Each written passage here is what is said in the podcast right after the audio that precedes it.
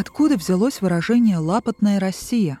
Действительно ли лапти были показателем бедности? И можно ли назвать эту обувь практичной, дешевой и экологичной? Настало время отделить домыслы от фактов. На вопросы отвечает преподаватель истории, кандидат исторических наук Лариса Витальевна Лебедева.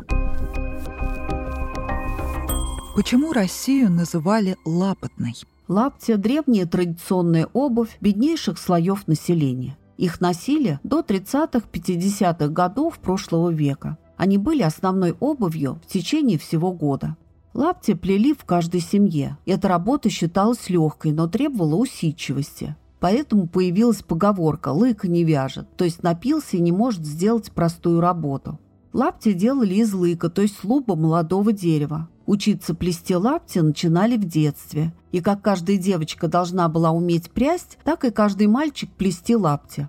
Приведу пример, отмеченный этнографами в 20-е годы прошлого века при обследовании Пензенской губернии. Первый лапоть, который сплетал мальчик, сжигался, и он должен был съесть эту залу. Когда исследователь спросил, зачем это делается, старик, которого опрашивали, ответил, а вот он пойдет на улицу и скажет, я залу ел, я лапти плесть умею. Лапти были дешевой обувью? Лапти в основном делали сами, поэтому они были малозатратны. Если покупали на базаре, то там они стоили недорого. Например, в 1912 году от 7 до 14 копеек. В этом контексте обувь дешевая, но носилась она крайне мало. Летом, в период активных полевых работ, весной, осенью, когда была слякоть, от 4 до 7 дней. Зимой их хватало на две недели, поэтому в течение года изнашивалось от 40 до 60 пар. Если предстояла дорога, то с собой брали несколько пар. Поэтому крестьяне говорили, в дорогу идти пятеро лаптей сплести. Каким способом обуви продлевали срок службы?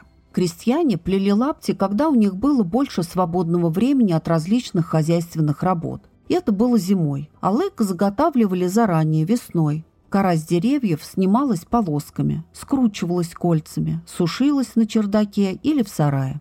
А в нужное время зимой размачивали в теплой воде в течение суток. Кора соскабливалась и оставалась ее внутренняя сторона – луп. Для изготовления использовался минимум инструментов – нож и кочедык. Для прочности и тепла лапти укрепляли вторым слоем – лыковой полоской или пеньковой веревкой. Так они становились более прочными и удерживали тепло. В Пензенской губернии делали так называемую двойную пятку, поэтому пензенских крестьян называли толстопятые. Для того, чтобы лапти прослужили дольше, они иногда дополнялись подошвой из кожи, но чаще в период слякти прикреплялись деревянные колодки, которые предохраняли их от намокания. Их можно увидеть в этнографических отделах музеев, например, в Рязанском историко-архитектурном музее. Кроме этого, лапти были соковые и полусиновые. Соковые лапти, то есть сплетенные из одного луба. Они были более прочными и ценились дороже.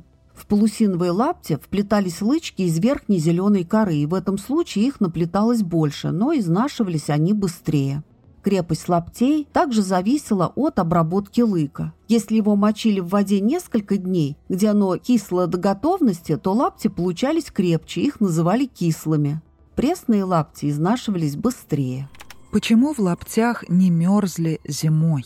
Зимние лапти плели более толстыми, при помощи семи полос и больше. Прежде чем надеть лапти, ноги обматывали анучами, то есть длинной широкой полоской ткани, которая крепилась оборами, то есть веревкой. Зимой анучи были суконными из шерсти, а летом холщовые. На босу ногу в лаптях не ходили, можно было натереть ноги. В холодное слякотное время для тепла в лапти клали солому. Можно ли назвать эту обувь экологичной? Лапти делали из натурального материала, но есть и другая сторона – для их изготовления с деревьев снимали кору и оставляли голый ствол. Лучшим считалась лыка, добытая весной, когда на дереве начинали распускаться первые листочки. Дерево портилось. Именно поэтому появилась поговорка «ободрать как липку». Кора каких деревьев шла на изготовление? Самый лучший вариант для плетения лаптей – липа, а худший – ива. Также лапти делали из лыка других деревьев – вяза, березы, дуба, клена – В зависимости от материала они назывались лыколычники из липа, дубовики, ракитники, берестянники, ивники. Существовала ли мода на лапти и как менялся внешний вид лаптей в зависимости от региона? Лапти отличались по способу плетения, фасону, назначению. Способов плетения было два – в прямую клетку и в косую. Оно нашло отражение в старинных загадках, например, «Из липа свита дырявая корыта, по дороге идет, клетки кладет».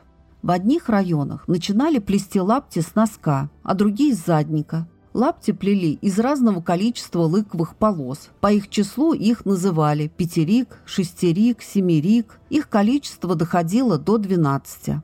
Лапти плели по одной колодке. Нет правых или левых.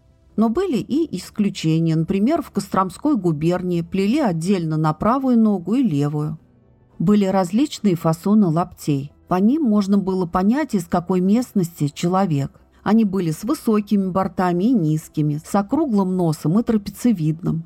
Фасоны могли отличаться и в пределах одной губернии. Например, в одном из сел Пензенской губернии было модно, если приплюснут носок была разница между будничными и праздничными лаптями. Например, для работы во дворе крестьяне плели высокие ступни в виде башмаков, которые доходили до щиколотки. Они были без обор и часто на деревянной подошве. В праздничных лаптях ходили хоровод, гуляли на свадьбе, ездили на ярмарку. Праздничные плели из более узких и тонких полосок и предпочтительно из вязовых лык. Тогда они получались красноватого цвета. Их называли писаные, то есть нарядные. Выпуск дослушан тобой до конца, а это значит, что информация оказалась полезной. Не забудь поставить лайк, подписаться на подкаст, чтобы не пропустить следующий выпуск. Оставляй комментарии в разделе «Оценки и отзывы» в Apple подкастах и заходи в группу подкаста Inspirit Studio, чтобы познакомиться со всеми нашими проектами.